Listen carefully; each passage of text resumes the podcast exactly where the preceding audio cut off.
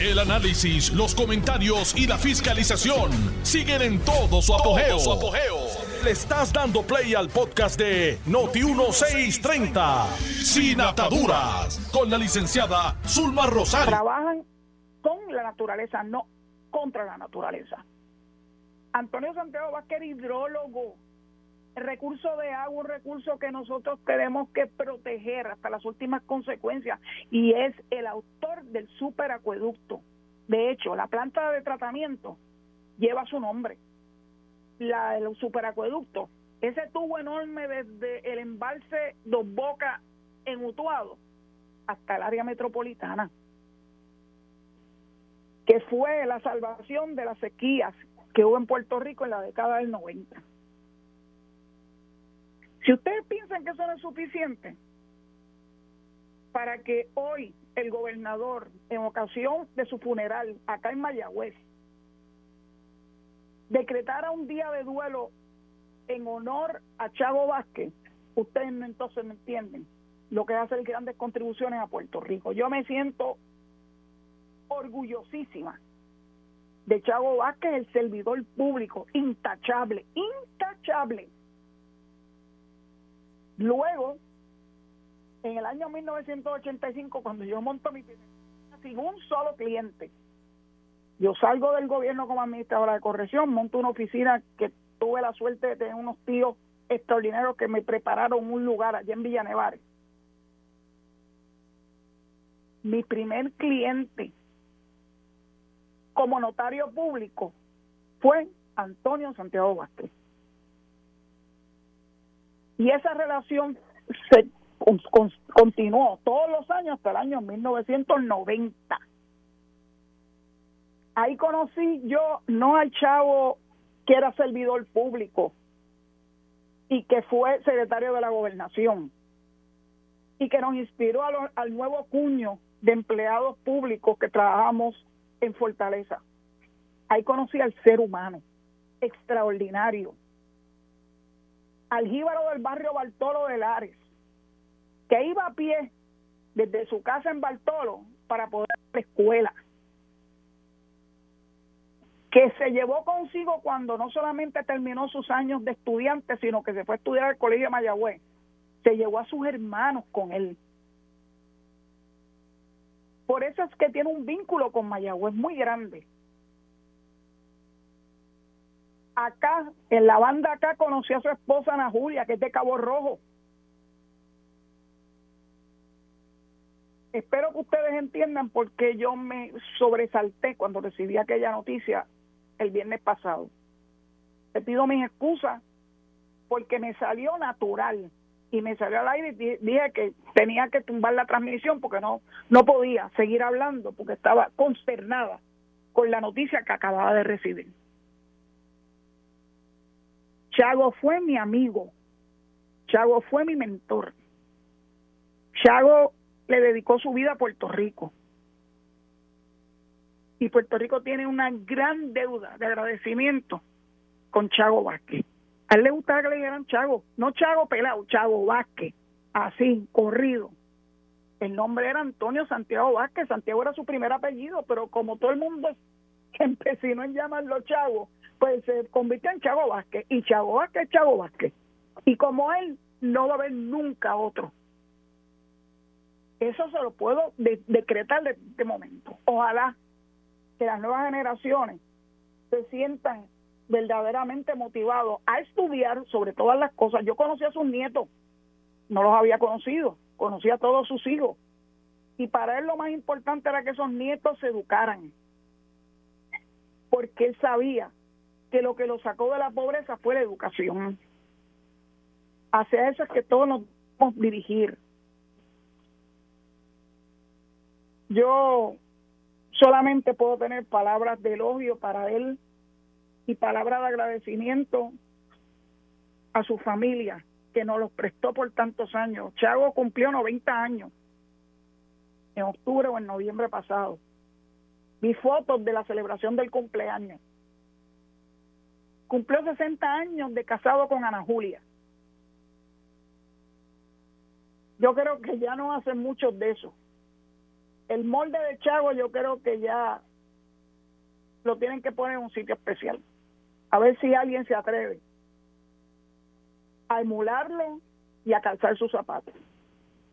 Pero cuando todavía no me había, ¿verdad? Y ah, estaba diciendo que me encontré con Ibar Pietri, con Erna Paló, me encontré con Dani Pagán, me encontré con Carlos Ignacio Pesquera, me encontré con el doctor Norman Maldonado, presidente de la Universidad de Puerto Rico, con la presidenta de la autoridad de, de autoridad de acueducto, que todos, todos y cada uno de ellos tenían tanto que agradecerle a Chavo porque formaron parte, fueron parte de esa nueva generación de servidores públicos que fueron impactados por un servidor público sin igual. Pero cuando todavía no me había recuperado de la pérdida de Chavo Vázquez, pues en el día de ayer fuimos, ¿verdad? Nos, nos dijeron, nos informaron de la muerte de Jerry Carlos.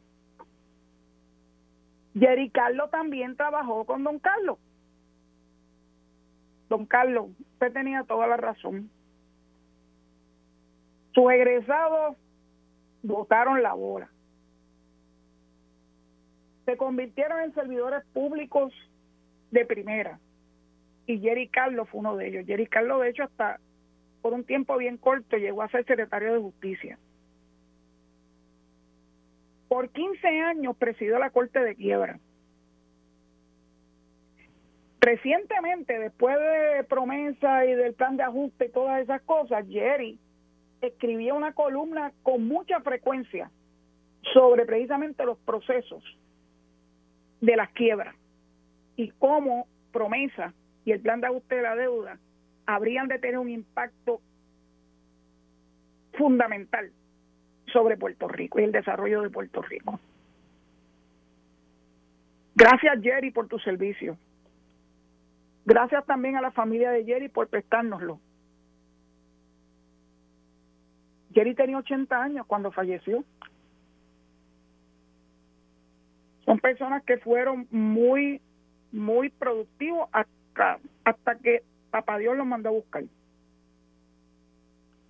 Las columnas de Jerry se escribieron hasta hace apenas una semana. Yo espero que Puerto Rico aprecie lo que significa el servicio público con personas como Chago y como Jerry. Por esas cosas de la vida, Chago nació en el barrio Bartolo de Lares, que es donde el diablo pregó tres y no lo oyeron. Créame que lejos, yo he ido bien, bien lejos pero es espectacular, es precioso. Es el verdadero Puerto Rico, esa montaña. Y Jerry nació, adivinen dónde, en mi paraíso, en Boquerón.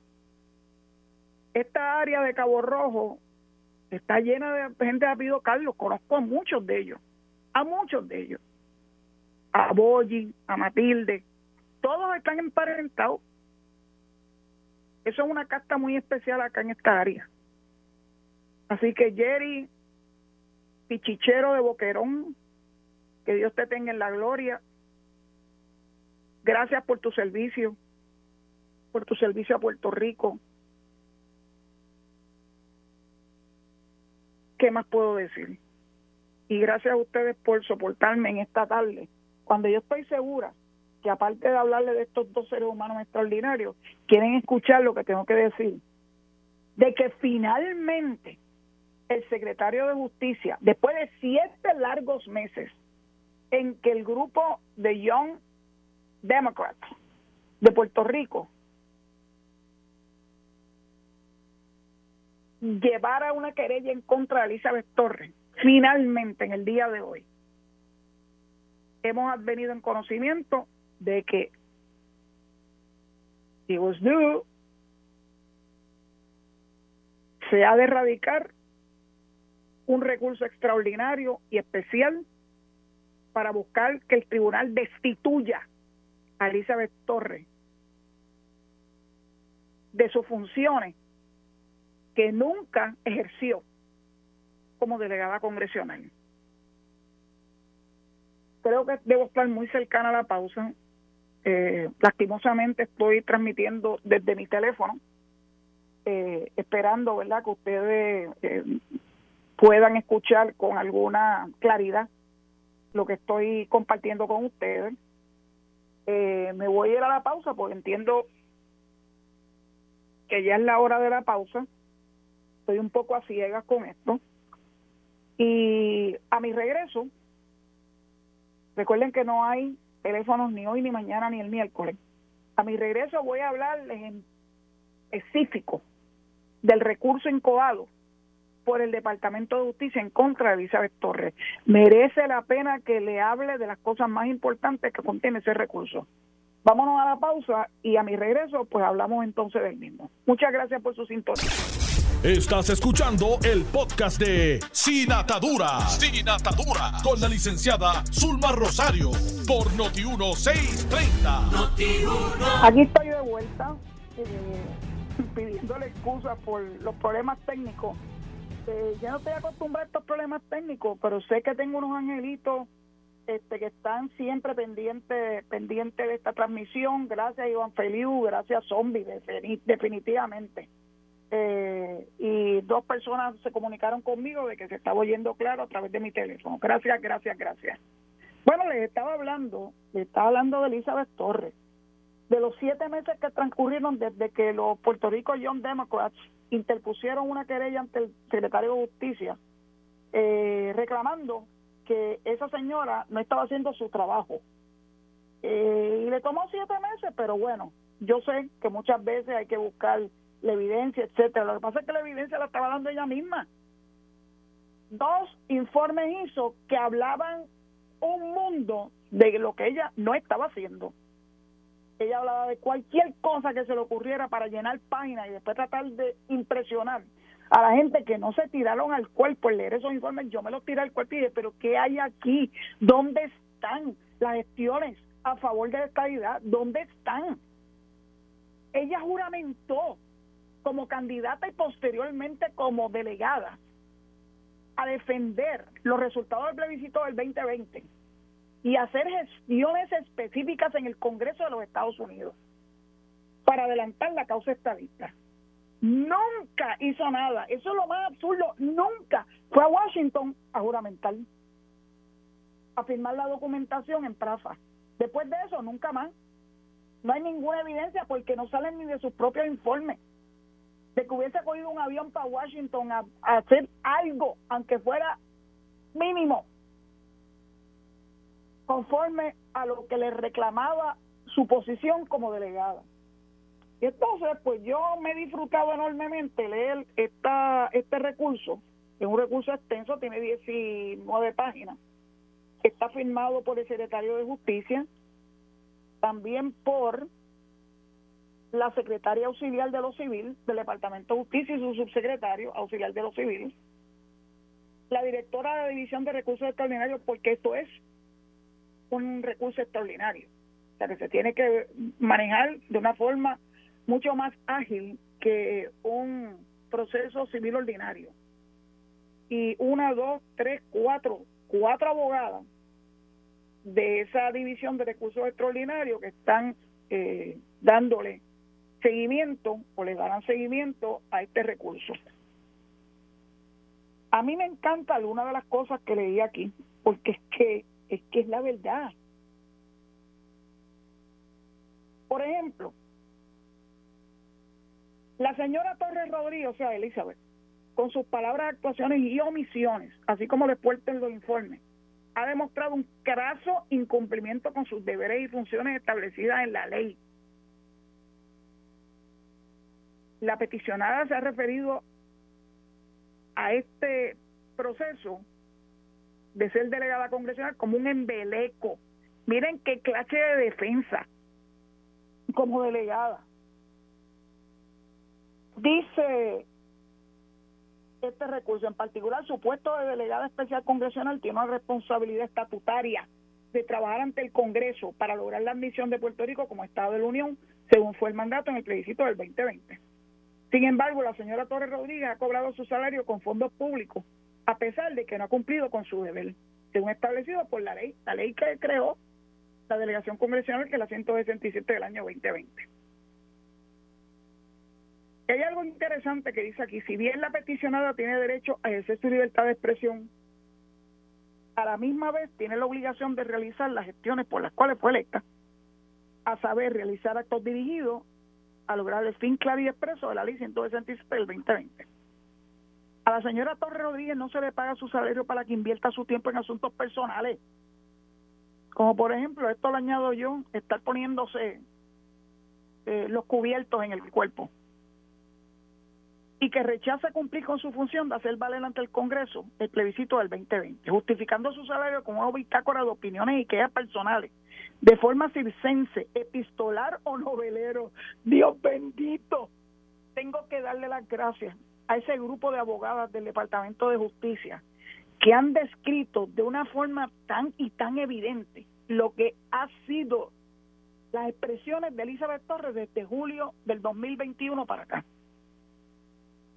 bitácora de opiniones y quejas personales de forma circense, o sea, de circo, epistolar o novelero. La señora Torres Rodríguez le ha faltado al pueblo de Puerto Rico al incumplir sus deberes, luego de haber jurado trabajar activamente y a tiempo completo durante el término de su cargo para lograr que Puerto Rico sea admitido como un Estado de los Estados Unidos de América. Los fondos públicos deben erogarse para fines que adelanten las políticas públicas y aquellos que beneficien al pueblo de Puerto Rico.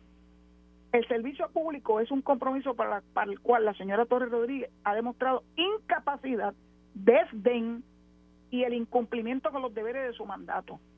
Con sus actuaciones defrauda a los electores que depositaron, depositaron en ella su confianza como delegada, incluyéndome a mí.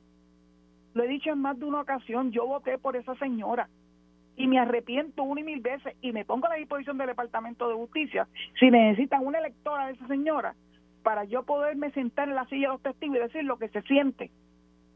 El falta de trabajo que ha hecho esa señora con cargo a los fondos públicos. Yo me siento feliz de la vida. Ustedes saben que yo hablo y hablo alto y claro. Y que no que no se crea que nos vamos a milanar. Por los fundamentos antes expuestos, procede que la señora Elizabeth Torres Rodríguez sea destituida de su cargo como delegada congresional. Toda vez que incumplido con su encomienda de defender ante el Congreso la anexión de Puerto Rico como Estado de la Unión, conforme el mandato de ley y del plebiscito del 2020. Su omisión resulta en el aniquilamiento del mandato para el que fue electa. Además, el incumplimiento e incompetencia de la señora Torres Rodríguez resulta en una burla al electorado puertorriqueño. En consecuencia, la erogación de fondos públicos para pagar un salario, a la señora Torres Rodríguez como delegada congresional no tiene justificación válida alguna. Por todo lo cual debe ser destituida y relevada del cargo que tanto ha objetado y combativo, de que lo combata desde afuera y sin ganarse ni un centavo prieto. Eso lo dije yo.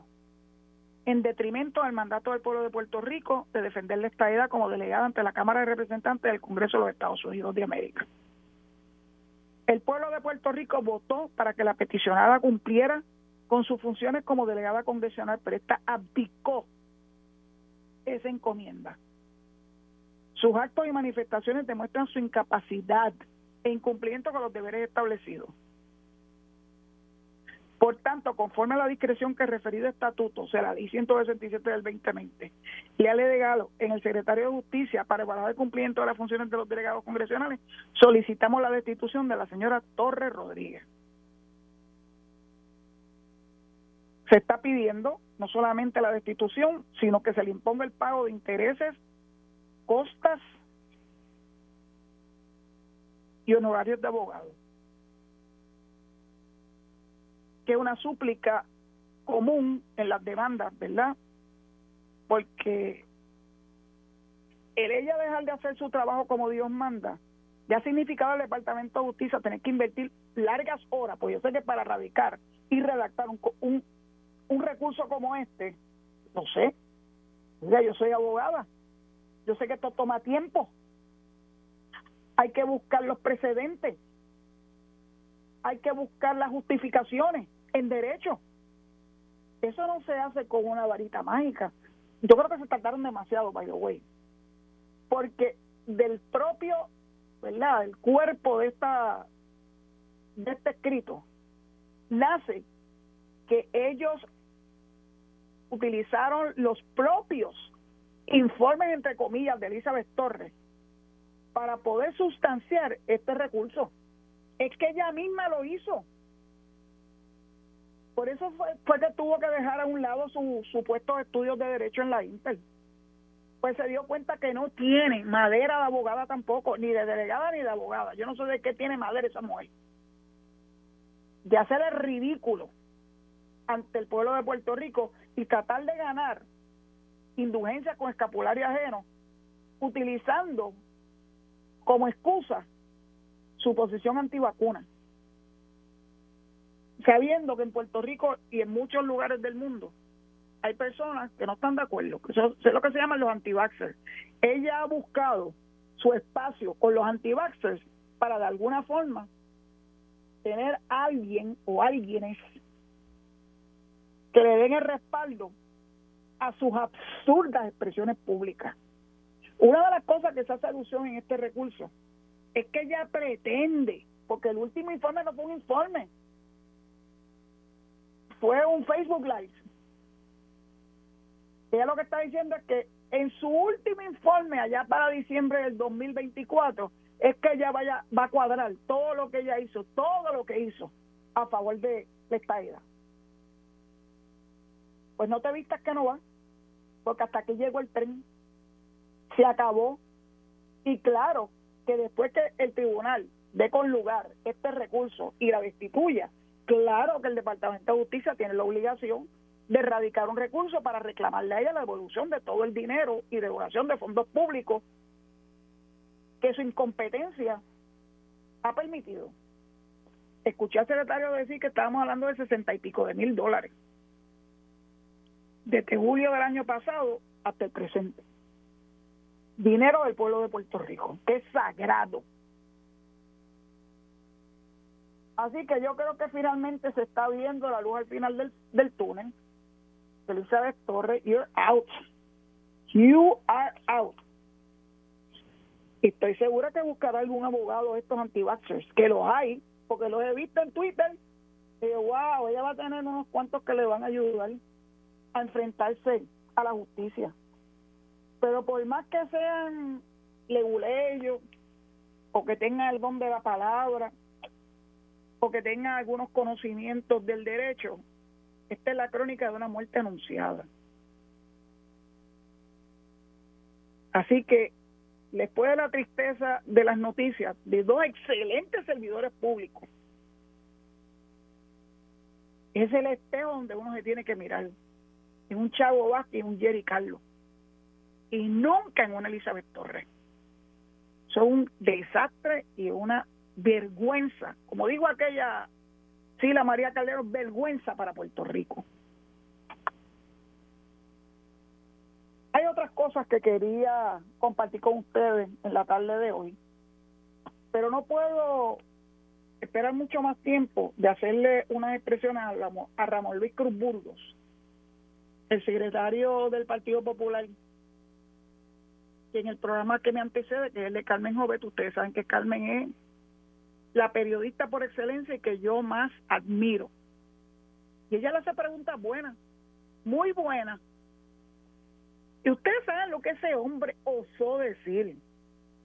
Que el problema con Pedro Pierluisi es que no ejecuta. Y la misma Carmen le decía, pero esos fondos, aunque fueron, ¿verdad?, otorgados por el Congreso, no es hasta ahora que finalmente se hacen disponibles para el gobierno de Puerto Rico. Y ella re, rehuyó contestarle eso que le dijo Carmen. Pero peor aún, dice que esta legislatura es la que más ha hecho por Puerto Rico. Se abrogó como suyo lo del salario mínimo y lo del, presupuesto y lo del plan de ajuste de la deuda. Samuel Luis Cruz Bulgo, please don't make me laugh. ¿Con qué fuerza moral uno de los que avaló el desastre y la muerte del sistema de retiro con la ley 3 del 2013 se, se osa decir que esta es una legislatura, ay Dios mío, una legislatura de resultado. ¿El resultado de qué? Se están tratando de limpiar la cara. Ahora el cuento es, vamos a quitarle como dice, Dios mío, es que, es que hablar de, de Matos y no ver la cara que él pone, las caras que él pone, pues son caras verdaderamente impresionantes. El mismo que nos impuso los cinco dólares en el malvete, utilizando la figura egregia de Roberto Clemente, es el mismo que ahora quiere que se dejen sin efecto el cobro de peaje por la situación económica que estamos viviendo a raíz de los conflictos mundiales, particularmente el conflicto ocasionado por Rusia en Ucrania. Ahora sí que es fácil, ah, cero peaje. La crudita, mira, se está intentando dejarla sin efecto por un periodo.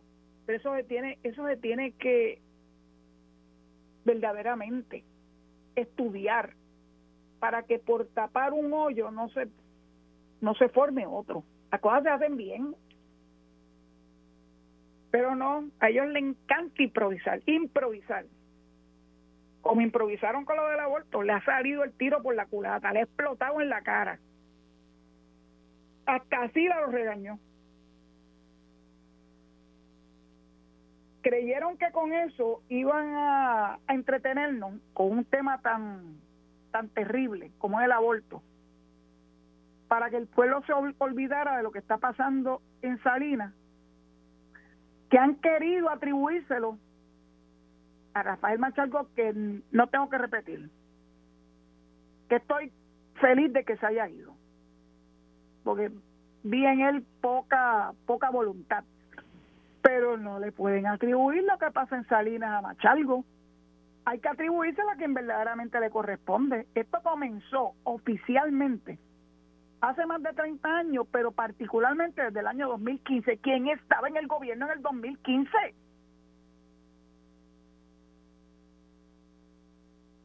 ¿Por qué se llega Machalgo? Si quien estaba en el gobierno era Carmen Guerrero y luego una persona de apellido Santiago. Luego vino Tania Vázquez, que sí hubo evidencia de que ella le mandó al Departamento de Justicia de Wanda Vázquez un informe bien bragado de lo que estaba ocurriendo en las mareas en Salinas y lamentablemente el Departamento de Justicia no hizo su trabajo. Ahora la gente quiere, vamos a cortar la luz y el agua. Eso no es así. Hay una cosa que se llama debido procedimiento de ley. Aunque todos estemos contestes de que los que están allí están usurpando un terreno público, las cosas tienen que hacer bien y hay que hay que fijar responsabilidades en los que autorizaron esas conexiones de luz y agua. Eso no se hace a lo loco. No lo queremos que los casos se caigan. Por eso, pueblo de Puerto Rico, siempre les pido que tengan paciencia, porque las investigaciones toman tiempo, pero es lo que les da verdaderamente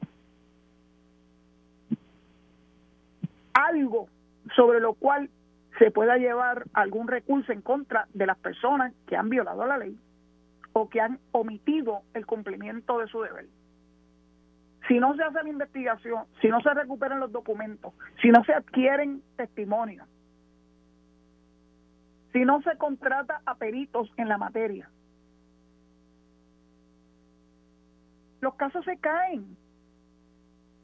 Así que lo que para usted parece ser algo sencillo, el que me escucha, que tumbarle la luz a alguien no es así de sencillo. Porque si, no, si ellos están pagando su luz, esa no puede ser la excusa para tumbarle la luz, ¿verdad que no? Si verdaderamente adquirieron los permisos de uso de forma ilegal, pues hay que probarlo. Con la mera alegación no se prueba un caso. Eso lo sabe un estudiante de primer año de escuela de derecho. Tú tienes los casos que tienen que probar Así que dicho eso, estos populares han querido divertir al pueblo de Puerto Rico con su charada y tratando de hacer algo que los psicólogos le llaman la proyección. Lo que ellos hacen, ellos quieren proyectarlo lo están haciendo otros, que no son ellos. Por eso Ramón Luis Curbulgo dicen que esto es una legislatura espectacular que ha hecho muchísimo por Puerto Rico. Creo que es muy fácil probarle que eso no es así. Y que por el contrario, cuando ellos estuvieron en el poder Cámara y Senado, hicieron fiesta en contra de los, de los empleados públicos, los servidores públicos. Le estaré recortando hasta que papá Dios me apague el switch la ley 3 del año 2013. 2013 acabaditos de llegar. Traquetearon con el sistema de retiro y le hicieron la vida imposible a los servidores públicos. Yo recuerdo el llanto en mi oficina. Gente que ya estaban próximos a jubilarse, que soñaban con que finalmente iban a poder retirarse.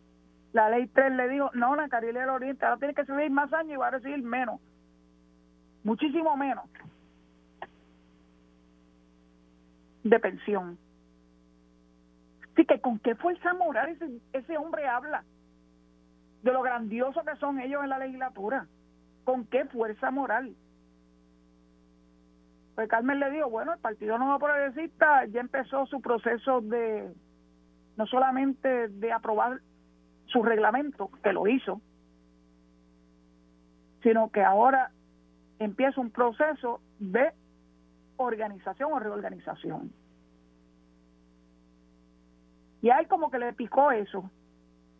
Porque dentro de su propio partido hay gente que le está metiendo los dedos en los ojos porque no están haciendo su trabajo. Jesús Manuel se los dijo. Hasta Jesús Santa, es un hombre que es muy, muy este, tranquilo en sus expresiones, se los dijo también. Mírense en su propio eh, espejo y dejen de estar mirando para el lado. Pónganse a trabajar traten de conseguir un consenso sobre el estatus. No sigan intentando endilgarnos el ELA. El ELA se murió. Se murió. Lo mataron ustedes mismos, lo mataron los tribunales, lo mataron las leyes promesas de la vida. Se murió.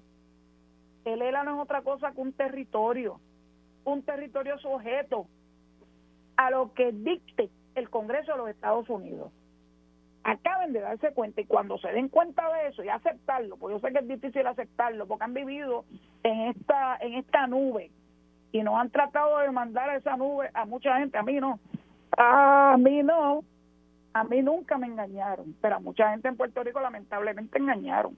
Pues yo creo que el momento es ahora.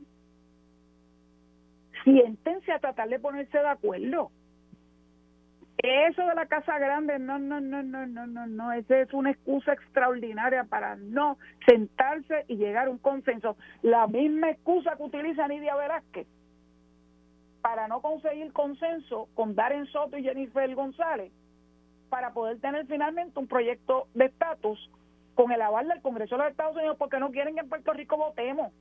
Ellos quieren seguir manipulando al pueblo de Puerto Rico. ¿Cuál es el miedo que tienen? si verdaderamente son honestos,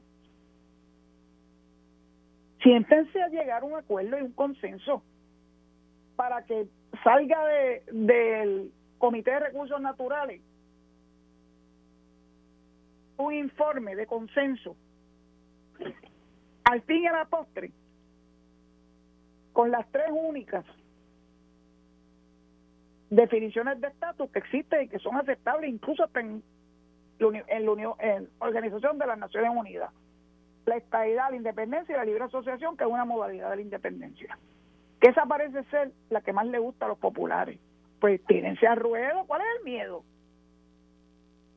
El miedo es que los populares bona fide se den cuenta que han sido engañados por tantos y tantos años y terminen yéndose o a otro partido o ingresando en las filas del Partido No Progresista porque es el único partido que defiende la unión permanente con los Estados Unidos.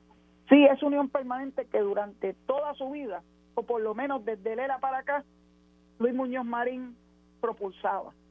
Bueno, ya me llegó la hora de entregar el micrófono. Zombie, gracias por darme la mano. Eh, espero que para mañana esto esté resuelto y que pueda hablar con ustedes con mayor, ¿verdad? Este, tranquilidad porque eso hablar por el teléfono no es fácil, créanmelo. Les pido de favor que se queden en sintonía con Notiuno la mejor estación de Puerto Rico y primera fiscalizando, para que escuchen a mi amigo Enrique Quique Cruz y posteriormente a Luis Enrique Falú. Que Dios los proteja, cuídense mucho y hasta mañana a las 4 de la tarde. Este es Zulma Rosario en Sin Ataduras. Esto fue el podcast de Noti1630, Sin Ataduras, con la licenciada Zulma Rosario. Dale play a tu podcast favorito a través de Apple Podcasts, Spotify, Google Podcasts, Stitcher y notiuno.com.